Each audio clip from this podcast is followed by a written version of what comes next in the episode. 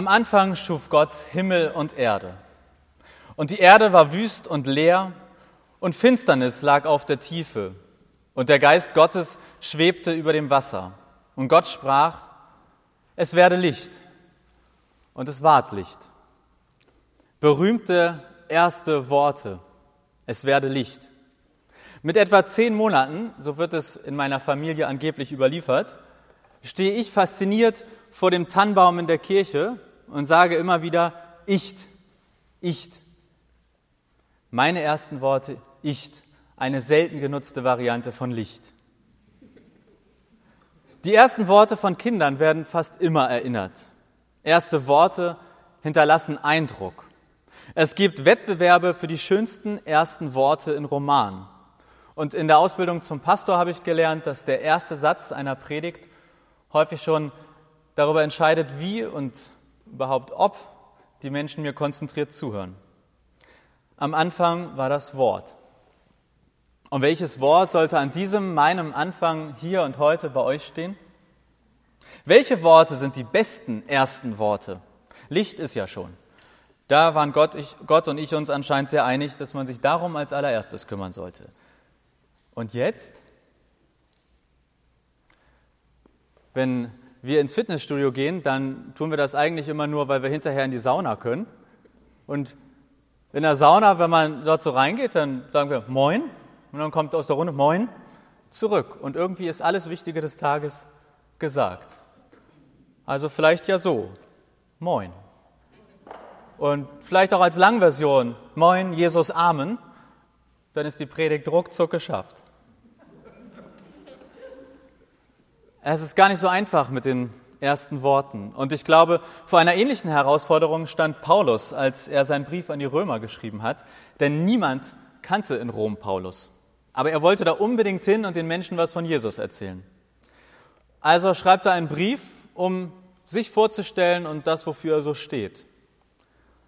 Ja, und dann haut er da so ein Ding raus, den Römerbrief. Das sind mal berühmte und eindrückliche erste Worte. Okay, es sind ein paar mehr Worte geworden und nicht alle davon sind so ganz verständlich. Aber ohne diese ersten Worte von Paulus, wer weiß, ob es uns als evangelische Kirche überhaupt geben würde.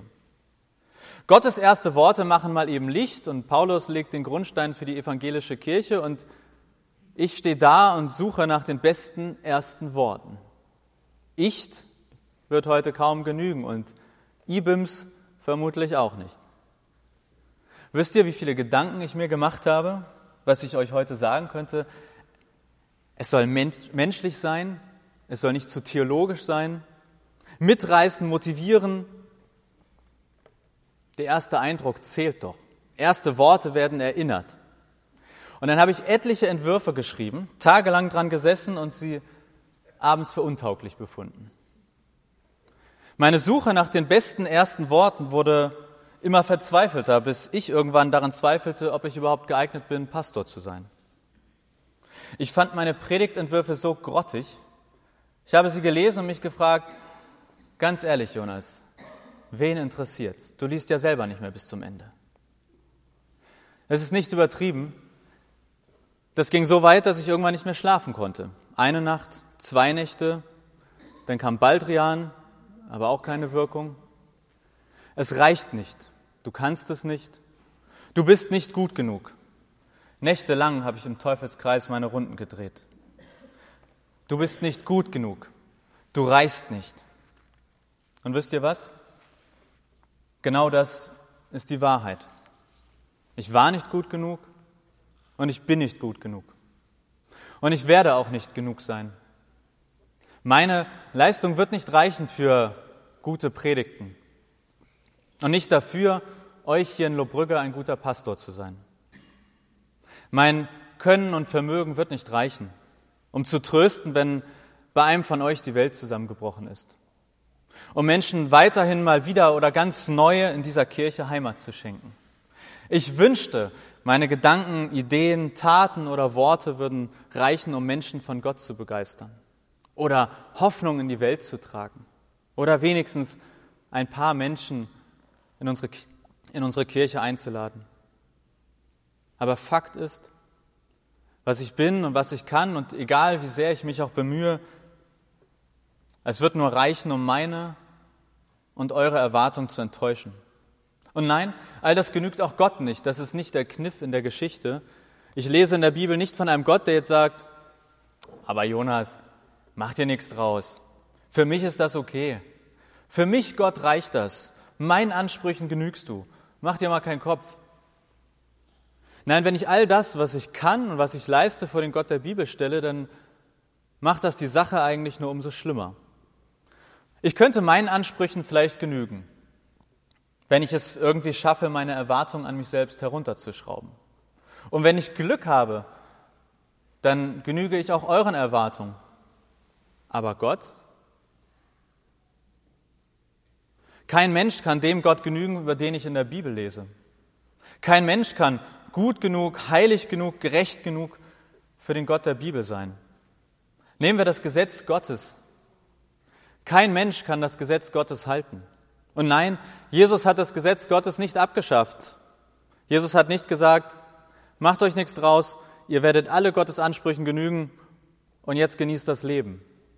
Im Gegenteil, Jesus hat das Gesetz verschärft und gesagt, Leute, wenn ihr schon daran denkt, etwas zu tun, ist das ein Gesetzesbruch. Ihr müsst es gar nicht mehr wirklich tun. Ich lag wirklich einige Nächte ohne Schlaf wach, weil ich wusste, dass ich nicht genüge. Ich wusste, dass weder diese meine ersten Worte noch irgendeine andere Predigt gut genug sein würde. Ich wusste, dass ich niemals ein guter Pastor für euch sein werde, egal wie sehr ich auch strampel. Aber es gibt zwei Gründe, warum ich trotzdem hier stehe. Es gibt zwei Gründe, warum ich immer noch Pastor sein möchte. Und es gibt zwei Gründe, warum ich dennoch Predigten wie diese halte und auch all die anderen kommenden. Der erste Grund hat mit dieser Medaille zu tun. Ich habe diese Medaille bekommen, weil ich den Hamburger Marathon gelaufen bin.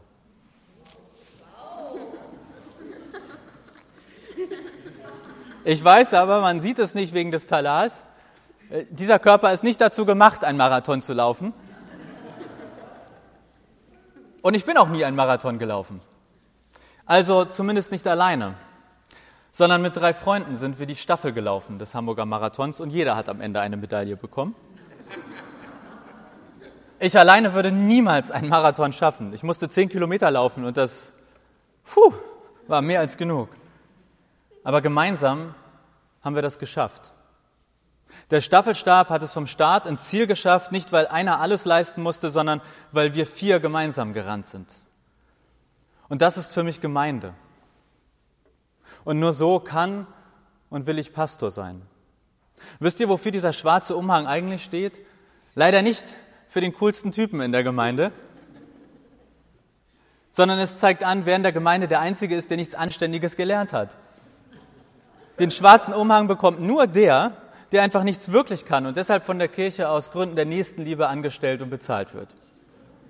Ich meine es ernst. Wisst ihr, was Gemeinde ist? Wir, nicht ich. Und das Wir ist so viel größer als dieses Ich. Ihr seid der wahre Schatz dieser Gemeinde. Ihr seid das Potenzial, nicht ich. Ihr seid die Vielfalt. In euch stecken all die Gaben, Talente und erlernten Berufe, die diese Gemeinde ausmachen oder ausmachen können.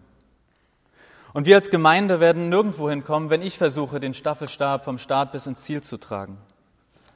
Aber gemeinsam schaffen wir das. Jeder, soweit ihn seine Füße tragen, den einen nur ein kleineres Stück und den anderen ein längeres.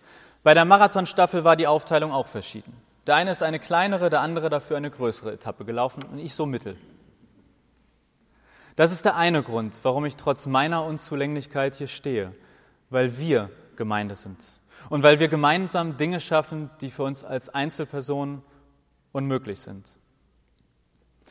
Aber noch wichtiger ist für mich der zweite Grund. Denn das, was wir alleine nicht, nicht schaffen, das schaffen wir dann zusammen. Das gilt erstmal für alle möglichen Vereine, Gruppen, Gemeinschaften. Das gilt nicht nur für Kirche. Und vor allem ist es nicht das, was uns als Kirche von allen anderen Gemeinschaften unterscheidet und einzigartig macht.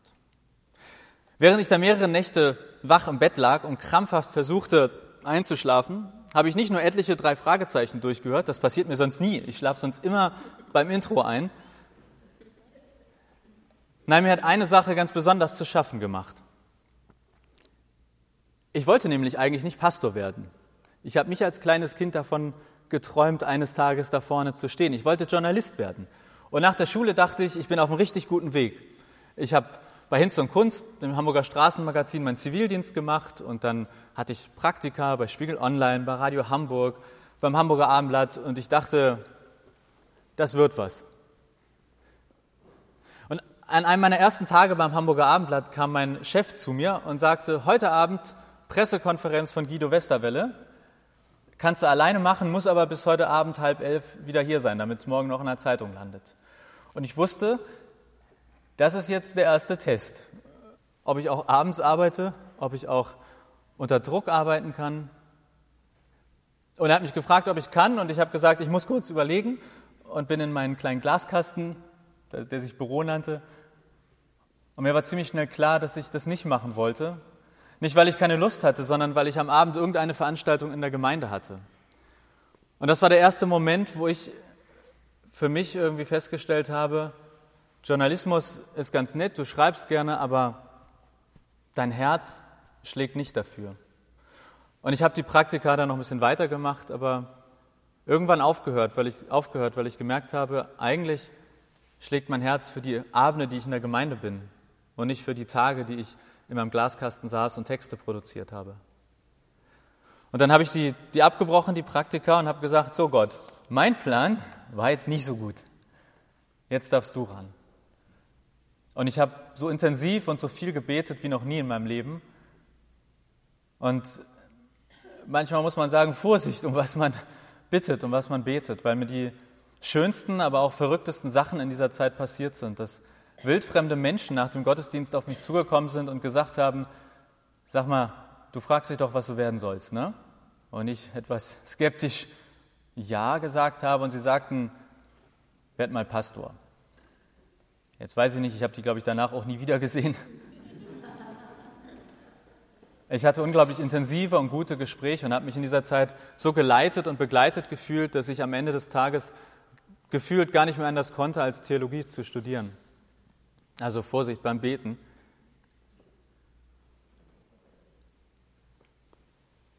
Im Ernst, ich habe mich sehr geleitet und begleitet gefühlt in dieses Studium hinein, im Vikariat, also der Ausbildung zum Pastor. Und wenn ich das große Wort Berufung in den Mund nehmen darf, dann möchte ich das. Denn ich fühle mich berufen und gerufen durch all die Jahre und auch jetzt hierhin.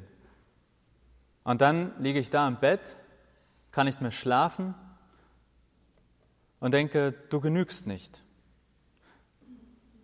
Plötzlich wird mir klar, nach fast neun Jahren der Ausbildung, dass ich niemals ein so guter Pastor sein werde, wie ich es immer dachte. Und das Schlimmste daran war für mich, dass ich auf einmal wusste, dass ich eben Gott nicht genüge. Nenne es zu heilig, zu gerecht, egal wie wir es nennen. Es meint Gott so wow und ich so. Uh. Ich lag da und habe ihn regelrecht angebrüllt, natürlich leise, sonst hätte meine Freundin mir, glaube ich, die ganze Packung Baldrian zugeführt. Gott, was soll das? Wieso führst du mich all diesen Weg, nur mir dann klar werden zu lassen, dass ich dir nicht genüge? Und dann brach die Erkenntnis, und ich muss natürlich gestehen, auf eine Art mal wieder, aber in dem Moment für mich ganz neu über mich herein. Ja, dieser Gott ist wow. Und ich bin. Uff. Ja, kein Mensch kann und wird Gottes Ansprüchen genügen und ich erst recht nicht. Aber genau dort beginnt die frohe Botschaft. Genau das ist das Evangelium. Es lautet, nicht du musst etwas leisten, um Gott zu genügen, sondern Gott leistet, damit du genügst. Nicht ich, nicht du, allein Gott. Das ist Karfreitag. Das ist Jesus am Kreuz. Gott schenkt mir in meinem Uff-Sein so viel von seinem Wow-Sein, dass zwischen Gott und mir Begegnung auf Augenhöhe möglich ist. Gott schuf uns zu seinem Ebenbilde. Genau das ist der Beginn unserer frohen Botschaft. Genau das ist es, was mich antreibt als Pastor. Keiner von uns wird Gott genügen. Egal wie viel wir strampeln, egal wie fromm wir sind, egal ob du viel oder wenig betest, häufig oder nie zum Gottesdienst kommst, all dein Geld den Armen gibst oder dir schicke Paläste baust. Entscheidend ist nicht, was auf dem Platz ist, entscheidend ist, wer am Kreuz hing. Und auch deshalb stehe ich heute hier. obwohl ich weiß, dass ich nicht gut genug bin. Nein, weil ich weiß, dass ich nicht gut genug bin. Aber Gott ist gut genug. Ich leiste nicht genug, aber Gott. Meine Predigten werden nie gut sein, aber Gott kann etwas Gutes daraus machen. Am Anfang war die Erde wüst und leer und nach wenigen Tagen war sie sehr gut. Nicht, weil die Erde etwas geleistet hatte, sondern weil Gott an ihr Gutes getan hatte. In der Bibel wird die Gemeinde manchmal als Heilige bezeichnet. Wisst ihr, warum wir eine heilige Gemeinde sind? Weil Gott heilig ist. Wisst ihr, warum wir weiter lieben können, wo menschliche Liebe an ihr Ende kommt? Weil wir aus Gottes Liebe leben. Wisst ihr, warum wir in dieser Welt einen Unterschied machen können? Weil Gott der Unterschied ist. Weil keiner von uns Gott aus eigener Leistung genügt, gibt, gibt, es in Gottes Gemeinde kein Oben und Unten. Deshalb ist in Gottes Gemeinde jeder willkommen. Deshalb sagen wir Nein zu jeder Form der Ausgrenzung, zu jeder Form der Unterdrückung und Ungerechtigkeit. Wir setzen uns ein für die Gleichstellung aller Menschen, weil auch Gott keine Abstufung in seiner Ebenbildlichkeit kennt. Wir werden laut gegen Versklavung, Krieg und Gewalt. Und in unserer Gemeinde bekommt jeder eine zweite Chance und eine dritte und eine vierte und so viel mehr, wie derjenige eben benötigt. Denn auch bei Gott gibt es keine letzte Chance, sondern immer wieder eine neue. Wir machen in dieser Welt einen Unterschied, weil Gott der Unterschied ist. Weil unser Gott immer auf dem Weg nach draußen ist. Weil die Sehnsucht Gottes nach den Menschen niemals aufhört. Deshalb leben wir Inklusion, laden jeden ein und niemanden aus. Es gibt in Gottes Reich keine vermeintlich normalen und unnormalen Menschen und deshalb gibt es in unserer Gemeinde einfach nur geliebte Menschen. Wir sagen Ja zu jedem, denn auch Gottes Ja gilt jedem. Manche fragen mich manchmal, wie ich an einen Gott glauben kann, wo es doch so viel Leid gibt. Aber wisst ihr, ich frage mich, wie man nicht an Gott glauben kann bei all dem Leid. Denn woher kommt die Hoffnung, die Kraft, der Gedanke, dass Leid und Ungerechtigkeit nicht einfach eben zu dieser Welt gehören? Das Reich Gottes kennt keine Tränen der Trauer, sondern nur der Freude. Denn im Reich Gottes endet alles Leid. Und wir als Gemeinde, wir sind nicht das Reich Gottes. Auf keinen Fall. Aber wir träumen davon. Wir lassen es aufblitzen, wo wir können. Wir beten dafür und wir lassen es, wo wir können, Wirklichkeit werden.